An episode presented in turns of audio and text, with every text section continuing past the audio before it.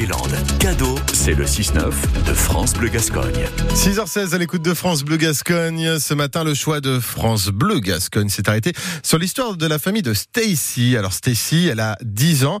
C'est une petite prodige du cirque qui s'entraîne depuis maintenant quelques mois à l'école de cirque Alex Galaprini à Cap-Breton. Mais son histoire n'est pas commune, hein, car Stacy est russe. Elle est arrivée en France avec sa mère et son père qui ont fui le régime de Vladimir Poutine.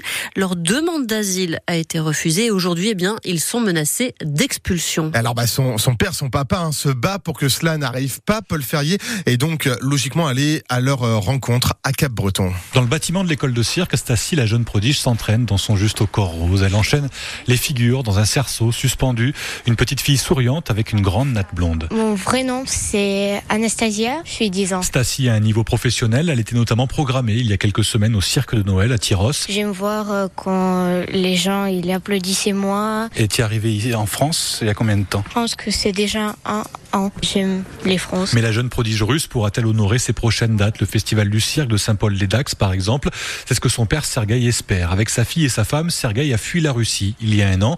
Il travaillait comme expert reconnu dans les communications et un jour sur un gros projet de data center en Russie.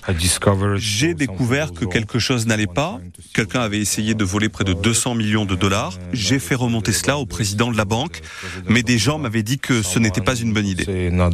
Sergueï raconte que juste après, il est renvoyé. Puis les services secrets s'intéressent à lui. On lui conseille alors de partir, de quitter la Russie. C'est comme ça qu'il est arrivé en France avec un visa d'abord d'un an, désormais expiré. Il y a quelques mois, première demande d'asile refusée. Il a fait appel de cette décision car il s'estime menacé. Sergueï fouille dans son téléphone, montre des documents. Le ministère de l'Intérieur russe l'accuse d'espionnage ou de diffusion de fausses informations sur l'armée.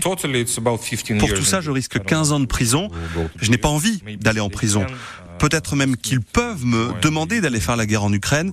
Bien sûr que j'ai peur de ça. Et puis le père a aussi évidemment peur de devoir laisser sa fille, sa femme. Pendant l'interview avec son père, la fillette justement saute partout autour de nous, prend un ruban de gymnastique. Je pense pas du tout euh, pour les situations. Je pense pour euh, mon numéro. Voilà. Reste cette question à laquelle Sergueï ne veut pas répondre. Micro ouvert. Pourquoi l'asile lui est-il refusé? Parce qu'il est russe? Parce qu'il est russe et spécialiste des communications?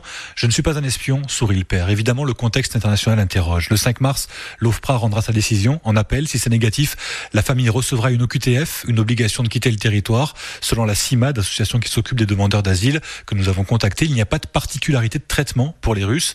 En revanche, dans les faits, toujours selon la CIMAD, depuis le début de la guerre, la France n'expulse plus vers la Russie. Eh bien, merci euh, beaucoup.